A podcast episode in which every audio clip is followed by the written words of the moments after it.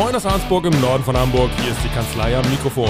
Das sind Dr. Britta Bradshaw, Rechtsanwältin, Notarin und Partnerin der Kanzlei am Rathaus. Und Mareike Lehnhoff, Rechtsanwältin, Fachanwältin für Erbrecht und ebenfalls Partnerin der Kanzlei am Rathaus. Mein Name ist Jan Warling und ich stelle hier Fragen, die Sie auch stellen würden und Fragen, die sich nicht trauen zu stellen. Und damit fangen wir jetzt an.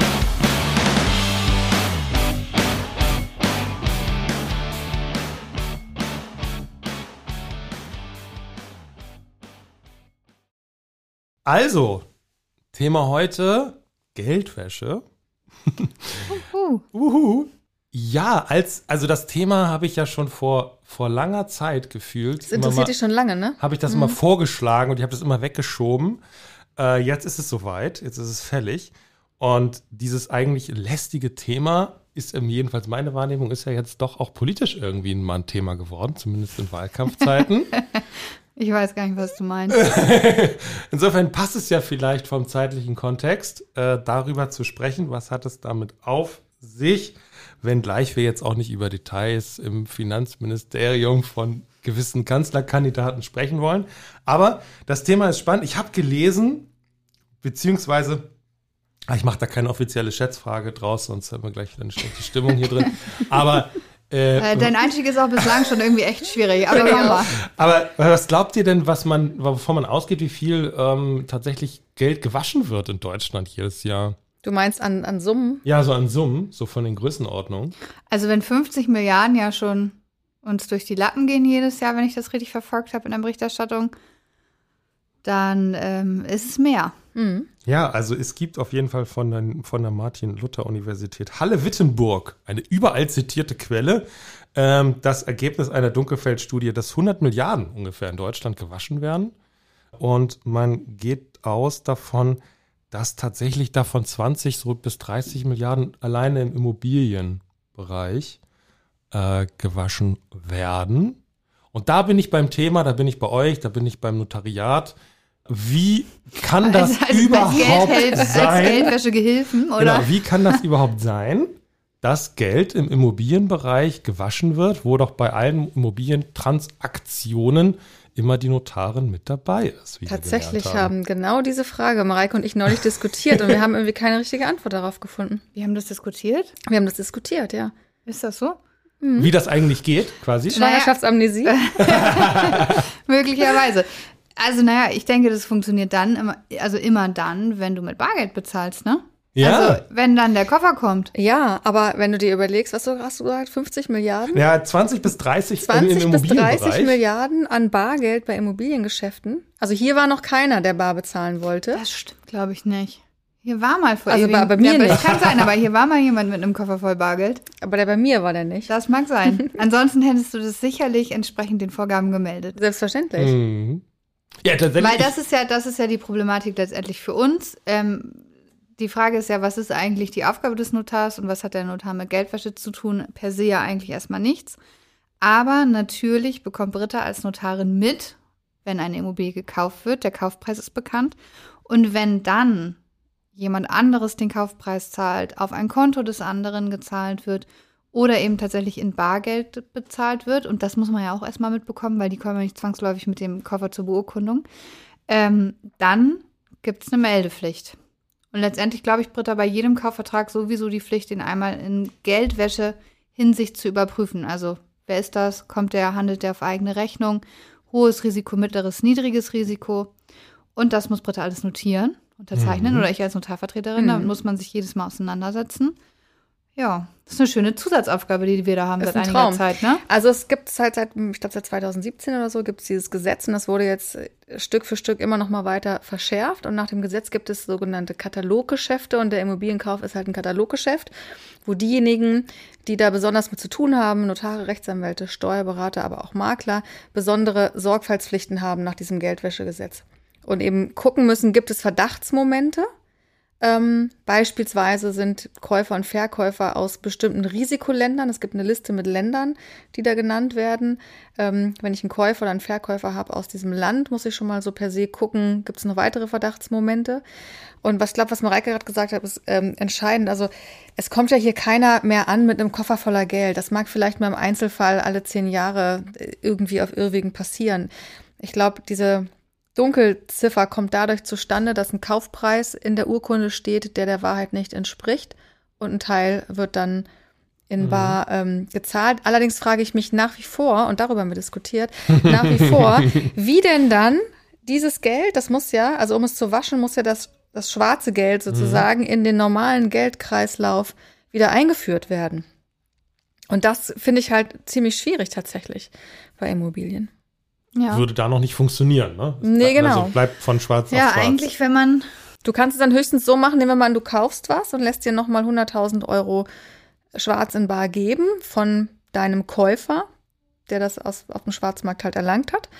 Und dann legst du das in deine Schublade und gibst es halt immer mal wieder aus. Bei Rewe beim Einkaufen, bei der Tankstelle, da wo auch immer. Ja dann da auf beiden ja Seiten und kriminelle Energie. Also ja. eigentlich würde ich vermuten, dass dann eher sozusagen auf Verkäufer oder auf Käuferseite da dann entsprechende kriminelle Energie vorhanden ist. Aber du musst ja dann auch, auch noch einen passenden Käufer finden, äh, Verkäufer finden, der sagt, das mache ich mit. Ja, deswegen. Weil die, die Tendenz ist doch dann zu sagen, man zahlt es auf sein Konto ein. Und in dem Moment haben ja eigentlich wieder die Banken Meldepflichten. Genau. Also das ist schon. Das ist schon nicht so einfach. Wir können, wenn das die Erwartungshaltung war, keine Anleitung rausgeben. Das war nicht meine Erwartungshaltung. ja, wahrscheinlich ist es schon doch, doch diese, also ich habe es aus jetzt aus diesen politischen Debatten so ein bisschen mitgenommen, dass das Barzahlen von Immobilien, dass das zulässig ist, tatsächlich ja, klar, die, die, die, die offene Tür ist und dass wohl die Grünen tatsächlich auch fordern, dass das nicht mehr zulässig sein soll. Genau. Also ist keine Zeit, Wahlempfehlung, aber zurzeit ist das noch zulässig, genau. aber es ist tatsächlich noch nie irgendwie Thema gewesen bei mir, sondern es ist völlig klar, in der Urkunde steht eine Kontonummer drin des Verkäufers und ähm, darauf wird der Kaufpreis gezahlt. Aber natürlich könnte man auch einfach sagen, der Käufer hat den Kaufpreis an den Verkäufer zu zahlen und der Verkäufer muss bestätigen, dass der Kaufpreis eingegangen ist, ohne irgendwelche Konto. Nachweise. Ich prüfe ja nicht ja den Kontoauszug. Du kannst ja auch das Konto reinschreiben und dann sagt der Verkäufer hinterher, ja, klar. Der, kann ja, aber, aber, trotzdem also, muss ja das Bargeld wieder in den Geldkreislauf kommen. Genau, das, das, ist die Schwierigkeit. Also, ja. dass es die Bargeschäfte sind, ist ja eigentlich klar, weil dann hast du Geld von irgendwoher, das hast du, das darfst du nicht auf deinem Konto haben, weil ansonsten würde es ja auftauchen. Und das hast du ja auch in allen möglichen Bereichen. Also überall dort, wo größere Summen Bargeld fließen, gibt es mittlerweile tatsächlich auch gewisse Meldepflichten. Mhm. Und trotzdem gibt es offenbar genug Geldwäsche. Ja. ja ich mache mal so einen kompletten Sprung, im Prinzip in so eine erbrechtliche Situation. Äh, Interessant. Wenn, wenn, ja, es gibt, glaube ich, doch relativ viele mh, hm, Erblasser, die noch aus vielleicht auch anderen Gewohnheiten als das in meiner Generation ist, relativ viel Bargeld haben, selber. Mhm. Und das dann im eigenen Haus, in der eigenen Wohnung auch quasi deponiert haben, versteckt haben an ganz tollen Verstecken. Jetzt verstirbt dieser Mensch und der Erbe, die Erben ähm, lösen diesen Aufhalt, äh, Haushalt auf, finden dieses Geld und man stellt fest, wow, das ist eine ganz schöne Summe. Und dann entsteht ja schon auch eine Thematik, die in diese ganze Problematik von Geldwäsche fällt, ne? Du meinst, weil man es dann letztendlich möglicherweise der Erbschaftssteuerpflicht entziehen könnte, oder? Nee, weil man es auch im Prinzip in Anführungsstrichen waschen möchte weil man es ja, ja einzahlen waschen. möchte, zum Beispiel auf ein Konto. Aber warum sollte ich das waschen? Weil nur weil das Bar da liegt, also die wenigsten Erblasser, die Bargeld haben, haben ja Schwarzgeld da liegen, die haben einfach nur Bargeld. Genau. Nicht aber, jedes Bargeld ist aber, ja Schwarzgeld. Aber ähm, ich habe so verstanden, wenn ich mit 100.000 Euro in Bar als ja. Erbe zu meiner Sparkasse laufe, ja. werden die fragen, wo kommt's her? Genau. Ja. ja, und dann sagst du, habe ich gefunden bei meinem Vater in der Wohnung, der ist ja, tot. dann werden die sagen, ja, habe ich schon mal gehört, die Ausrede. Ja, aber also du musst dann ja, also was, was willst du machen? Du kannst es ja nicht anders nachweisen. Das also ich habe hab ich noch nie gehabt. Nee? Nee. Nein, habe ich noch nie gehabt. Also es gibt immer mal wieder Bargeldfunde. Das sind meistens Leute, die sagen, ich vertraue den Banken nicht. Mhm. Es wird jetzt weniger, würde ich sagen, aber das gibt es nun mal. Gab es aber auch, gibt auch tatsächlich jüngere Mandanten, die ich habe, die sagen, ich habe relativ viel Bargeld zu Hause, weil der nächste Crash kommt bestimmt und dann äh, liegt das hier zumindestens. Wir haben einen Mandanten, entschuldige, der hat ähm, sein äh, Bargeld vergräbt der immer. So, ja. Kennst du aber, das, aber das macht es ja nicht zum Schwarzgeld. Und Geldwäsche ist es ja nur, wenn Schwarzgeld wäre. Und wenn du sagst, ich habe das aus einer Erbschaft, das war eben Bargeld, dann würde ich da per se, also dann wird die Bank das möglicherweise melden Mhm. und dann wird möglicherweise auch ermittelt werden. Aber ich sag mal, Da folgt dann ja nichts draus. wenn du, wenn es sonst keine Anhaltspunkte gibt, dann halte ich das für völlig unkritisch. Okay.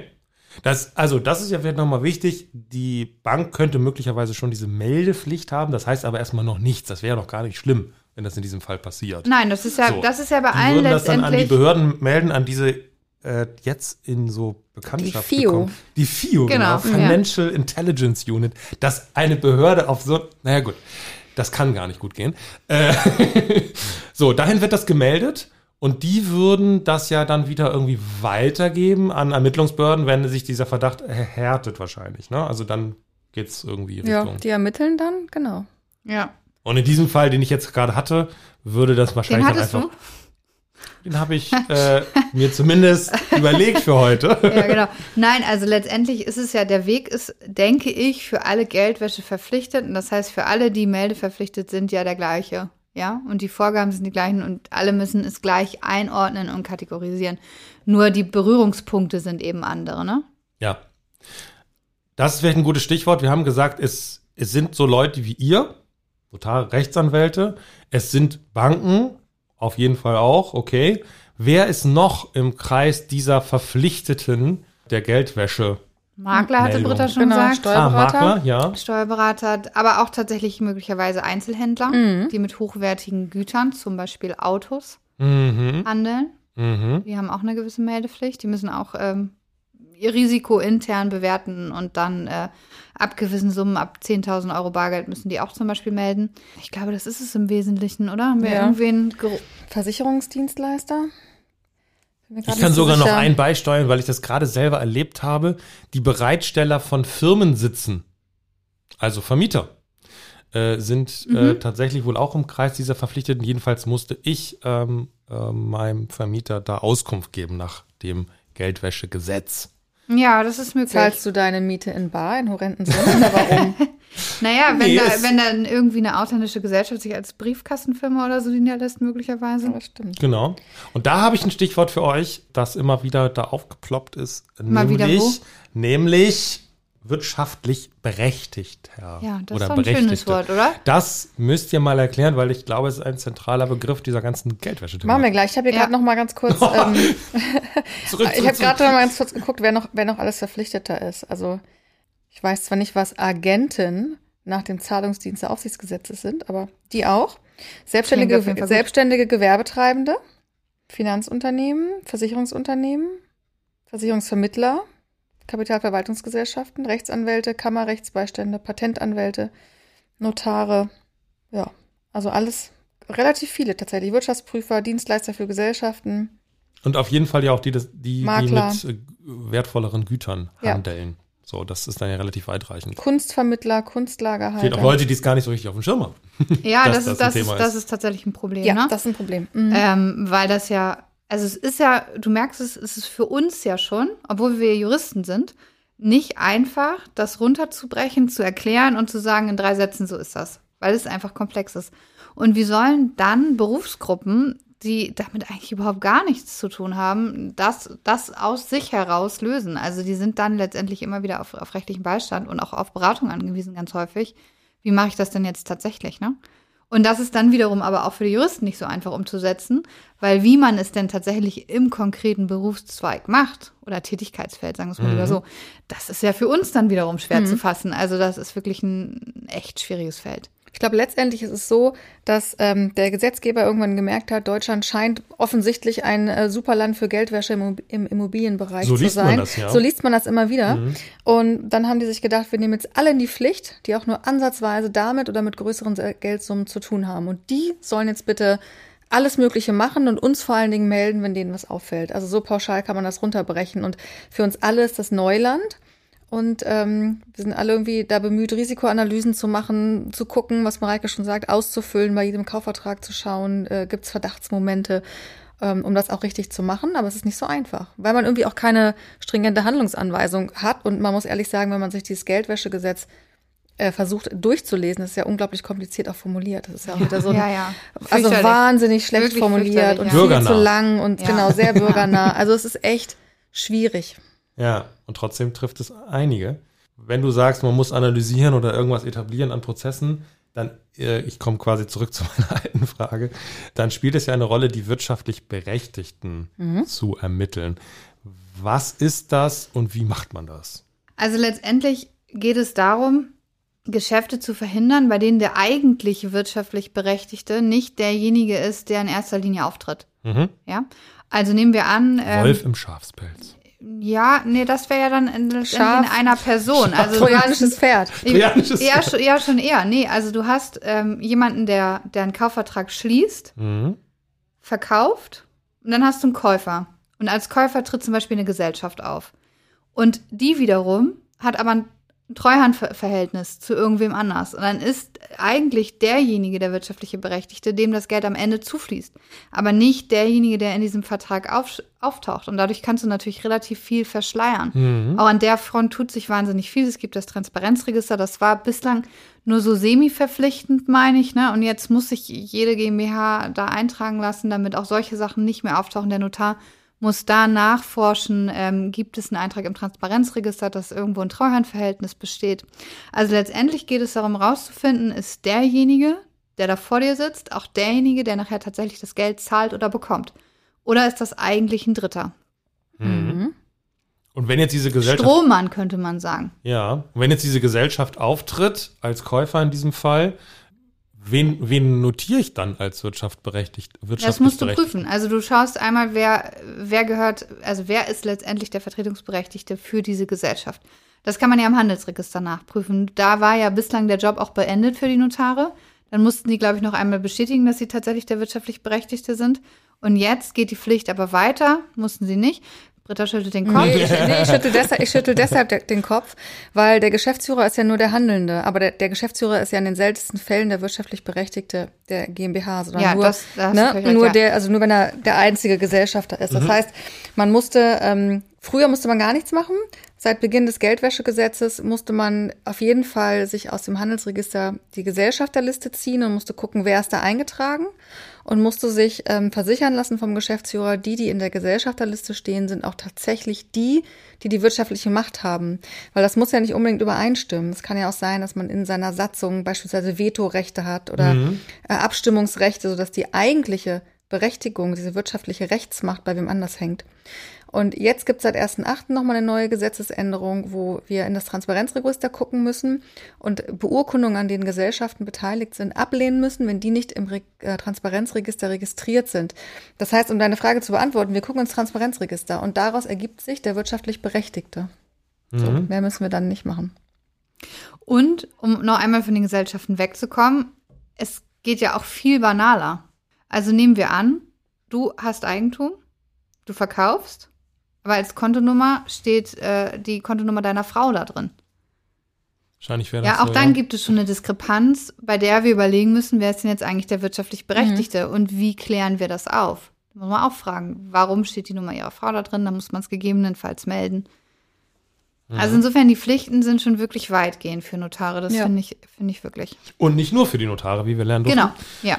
Ähm, und man muss dann aber ja schon, ich, bei den Gesellschaften haben wir ja auch manchmal Situationen, dass die Gesellschaft wiederum eine andere Gesellschaft als Gesellschafter hat. Und dann wird das schon komplex, oder? In Auf der Praxis. Ne? Dann, musst dann ist das so ein, so ein ganzer. Stammbaum von, Ja. von Gesellschaften. Und dann muss man quasi das Ganze immer weiter zerschlagen, bis wirklich die einzelnen Mannequins rauskommen, die dann wirklich wirtschaftlich vielleicht am Ende des Tages berechtigt Genau, sind. und Ne? das ist dann manchmal gar nicht so einfach, weil sich dann Verzweigungen auftun, beispielsweise zu ausländischen Gesellschaften. Und dann wird es dann echt kompliziert. Aber das, das liegt schon dann im, im Bereich dieser, dieser Sorgfaltspflichten, die man, die man hat nach Geldwäsche. Ja, Gesetz. auf jeden Fall. Mhm. Gut, Transparenzregister habt ihr auch schon gesagt. Das äh, quasi geht das ein bisschen Hand in Hand mit der ganzen Thematik. Mm, Was droht einem, wenn man das jetzt wirklich als Autohändler zum Beispiel so gar nicht auf der Pfanne hatte und sich mit diesem ganzen Thema Geldwäsche bisher nicht beschäftigt hat und irgendwie eine Behörde da an, auf einen aufmerksam wird. Bußgelder. Mhm. Und zwar relativ, ähm, relativ hoch. Ich habe es nicht im Kopf. Was war das? Oh, es geht, glaube ich, auch nach Umsätzen ist Ja, das nach, gestaffelt. nach Umsatz. Das Ermessen ist relativ groß bei der Behörde. Ich komme gerade nicht auf den Wert, aber es, ich meine, es geht in Millionenhöhe Mhm. letztendlich. Aber das ist, dafür ist nicht erforderlich, dass jetzt äh, es auch einen Fall gegeben hat, der an quasi durch die Lappen gegangen ist, sondern Ja, es gibt unterschiedliche Bußgeldtatbestände. Ne? Also entweder gibt es einen Fall, der, der dir durch die Lappen gegangen ist, oder du hast deine Risikoanalyse nicht vernünftig gemacht und das wurde geprüft.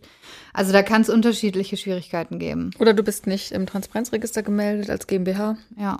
Hast du dich schon gemeldet, Jan? ich, über, das, ich überlege das gerade. Du hast noch eine Übergangsfrist bis zum 30.06.22. Aha. Du kostet bestimmt wieder eine Gebühr, ne? Wir machen das gerne für dich. Ach, auch noch. Also ich dachte, da gibt es gleich zwei Gebühren. Ah, das weiß ich nicht, ob ich das gut finde. Wir wissen auch nicht, ob wir das gut finden. Oder? Wissen wir das schon? Dass wir das nicht gut finden?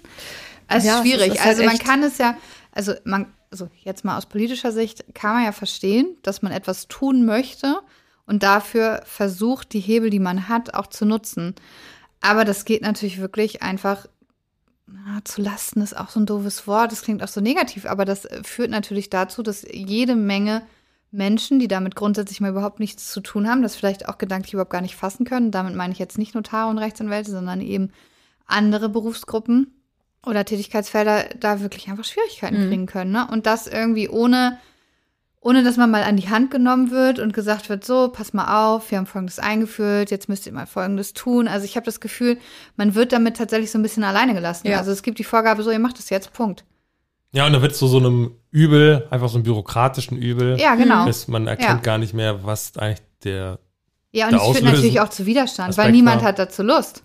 Also es ist jede Menge Mehraufwand. Es ist ja auch bei den einzelnen Verträgen, die man schließt, mehr Aufwand, den man einfach hat. Ne? Und ich glaube auch, wenn man jetzt mal unser Büro hier nimmt, ne, ähm, ich glaube, dass wir da fast gar keine Berührung mit haben.